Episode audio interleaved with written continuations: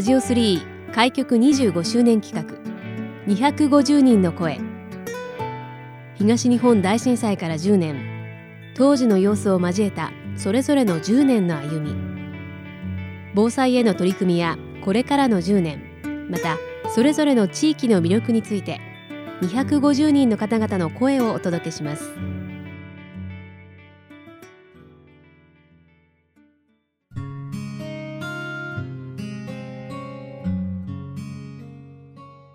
さて今日は一番町4丁目にございます、えー、料理教室スタジオ空の尾形直子先生にお話をお伺いします、えー、よろしくお願いします。よろしくお願いします、えー、今日はですねえ震災から10年の節目の年ということで尾形先生に当時のお話などを伺っていきたいと思います。はい。えー、震災が起きました2011年の3月11日、本先生、どこでどのようにお過ごしになっていらっしゃいましたでしょうか？はい、その当時ですね、私は会社員だったので、一番町にあるですね会社の事務所にいました、はい、事務所ということで、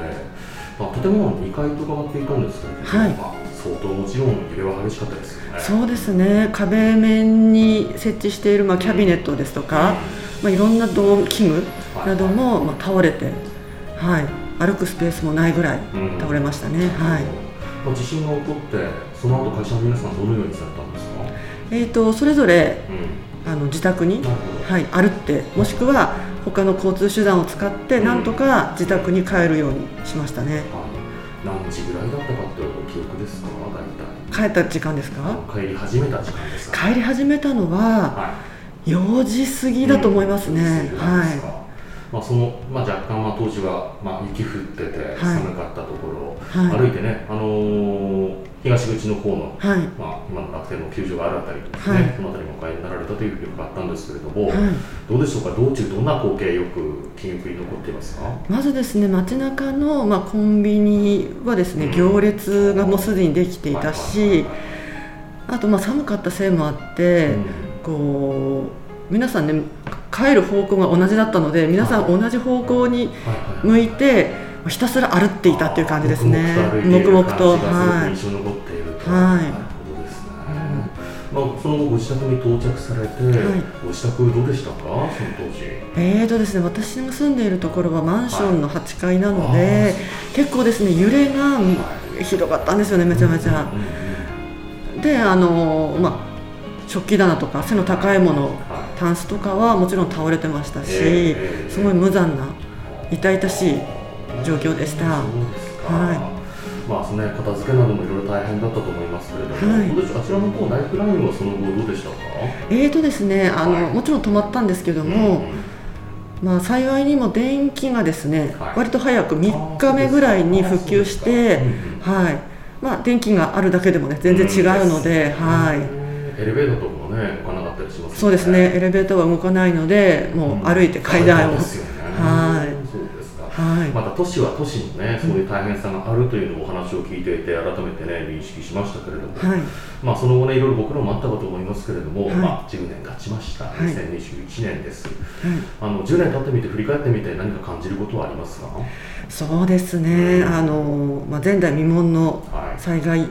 を経験したっていうことにも、まあ、私なりに意味があるんじゃないかなと思ってですね、やっぱりこう一度きりの人生をなんて言うんでしょう悔いのなく悔いなく、が挑戦できるように、はい、楽しんで充実した人生を生きようと改めて思いました。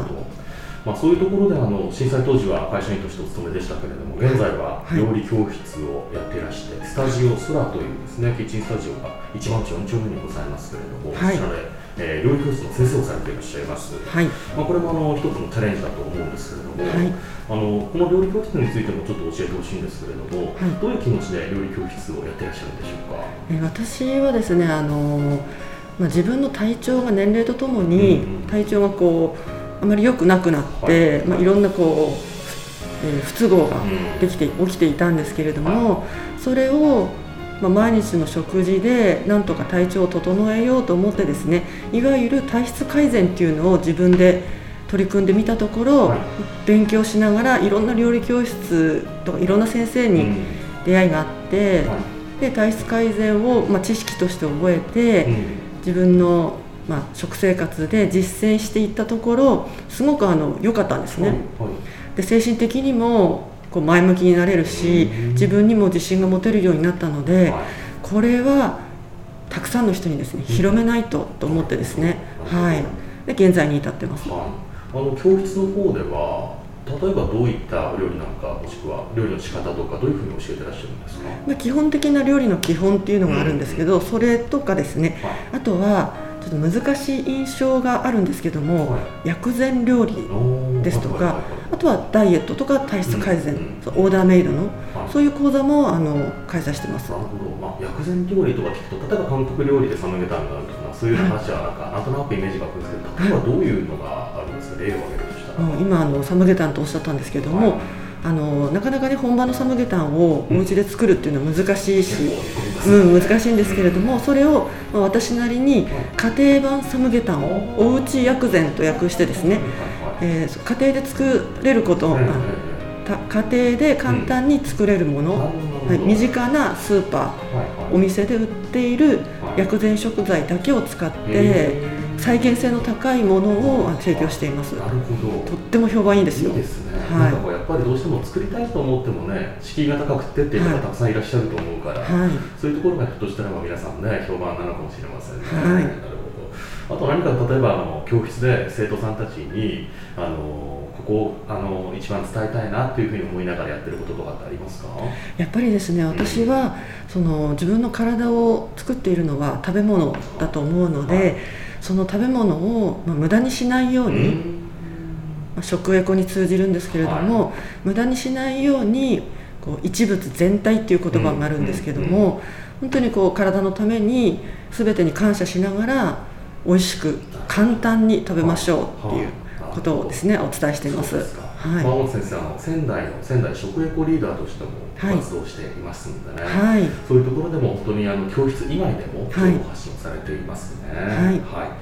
まあ、そんな小俣先生なんですけれども、まあ、教室なんですけれども、一番町4丁目にございます、まあ、今、新型コロナウイルスの影響などもたくさんあってね、大変ご苦労されているかと思いますけれども、はい。まあ、あの情報を知りたいというふうに思われた方がいらしたらば、い。どのようにすればあのこのスタジオ空のことを知ることができますでしょうか？そうですね。あの、まあ、料理教室仙台とかですね、うんうん。スタジオ空仙台ってはい。あの検索していただくと、うんうん。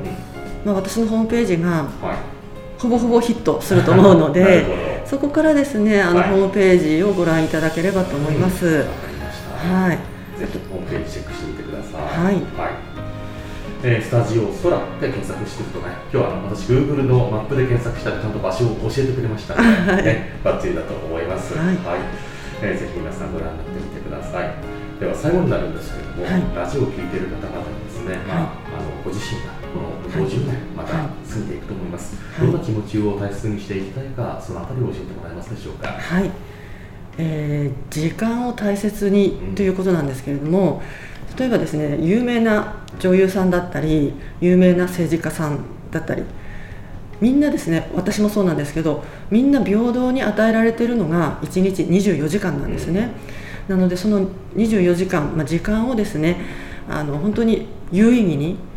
過ごしていただいてもしですね健康の悩みダイエットの悩みがある時はそこにとどまらず解決するために私もサポートしますのでなるべくですね平等に与えられた時間を楽しく有意義に豊かに過ごして生きていただきたいと思います。ご自身も実践されてるわけですね。はいそうですわかりました。はいありがとうございます。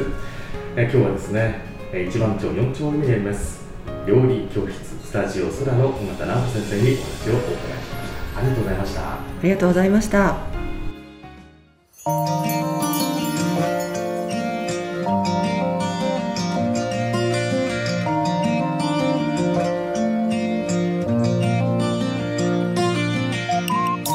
ラジオ3開局25周年企画250人の声ラジオ3のホームページからもアーカイブでお楽しみいただけますどうぞご覧ください次回の放送もお楽しみに。